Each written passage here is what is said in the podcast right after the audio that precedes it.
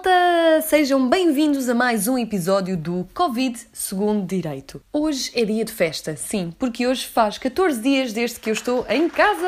Uhul! Por isso decidi fazer um episódio totalmente dedicado ao novo coronavírus, às medidas de proteção e também a umas dicas minhas de coisas que eu tenho feito nestes dias e que, na verdade, eu acredito mesmo que são a razão pela qual eu ainda não apanhei o Covid-19. Eu tenho tido imenso cuidado em tudo aquilo que eu faço e passo a vida na internet a ler o que é que os médicos dizem, a ler o que é que os enfermeiros dizem e por isso eu acho que consegui reunir um conjunto de regras que são essenciais para que não apanhem coronavírus, ok? Portanto, bora lá! Número 1. Um. Então, eu antes levantava-me, ia fazer o pequeno almoço e etc, mas agora não. Agora aqueço sempre água na minha chaleira e não, não é para fazer chá, é para fazer uma poção maravilhosa que li na internet. Basicamente, se beberem água quente, ok, não é água a temperatura normal nem água fria, água quente com canela e manjericão é o remédio santo para o coronavírus. O corona odeia esta mistura. Calma, malta. Há alternativas. Há número 1. Um.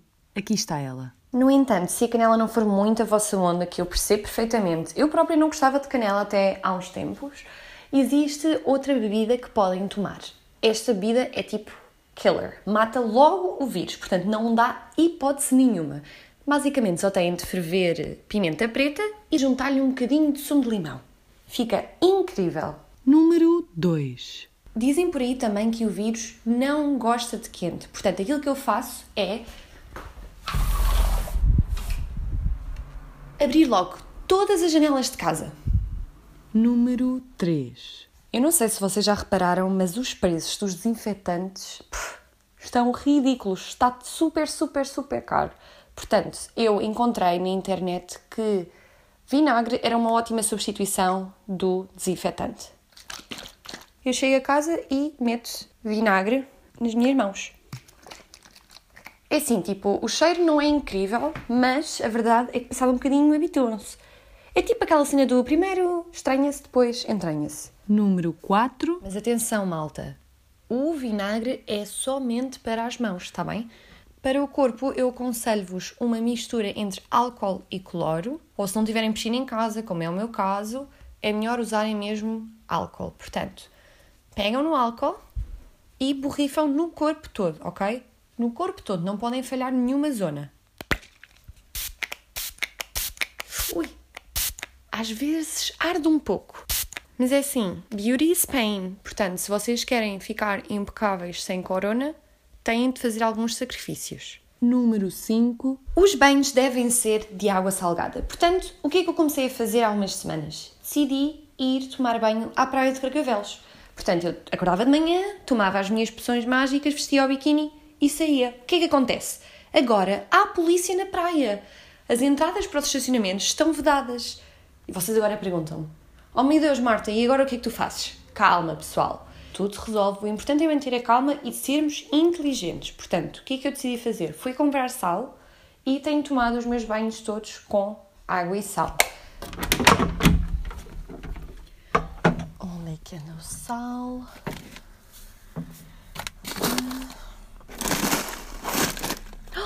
Acabou-se o sal.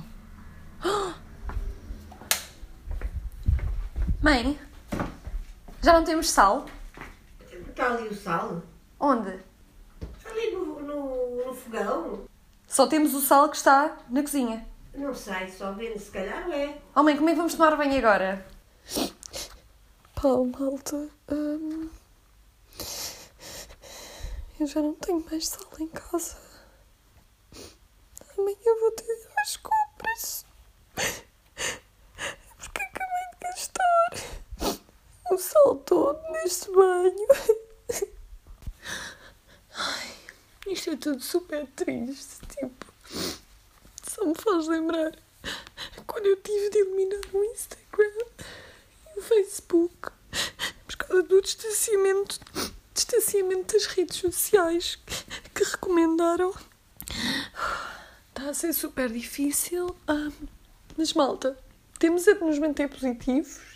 Eu ia dizer unidos, mas tipo, já não posso falar com ninguém, nem ver ninguém. Mas pronto. Mantenham-se positivos, ok? Uh. Ai, só fazer uma pausa já volto. Tenho, preciso de me recompor. Ok, já estou um bocadinho mais calma. Um, estas coisas têm sido mesmo muito, muito difíceis.